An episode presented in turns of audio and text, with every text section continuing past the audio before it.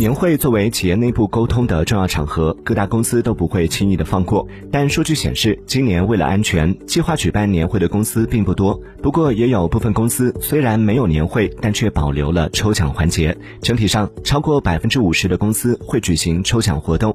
就有不少网友表示，保留这个最关键的环节就可以了。甚至有超过七成的职场人表示，自己参加年会就是为了抽奖。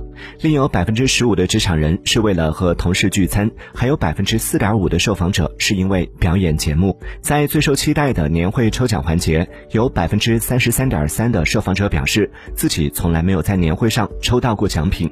拿过阳光普照奖的职场人有百分之二十，还有百分之一点八的职场人手气爆棚，曾多次抽到过奖品。你都在年会上抽到过什么大奖或是奇葩的奖品？欢迎在评论区留言晒一晒喽！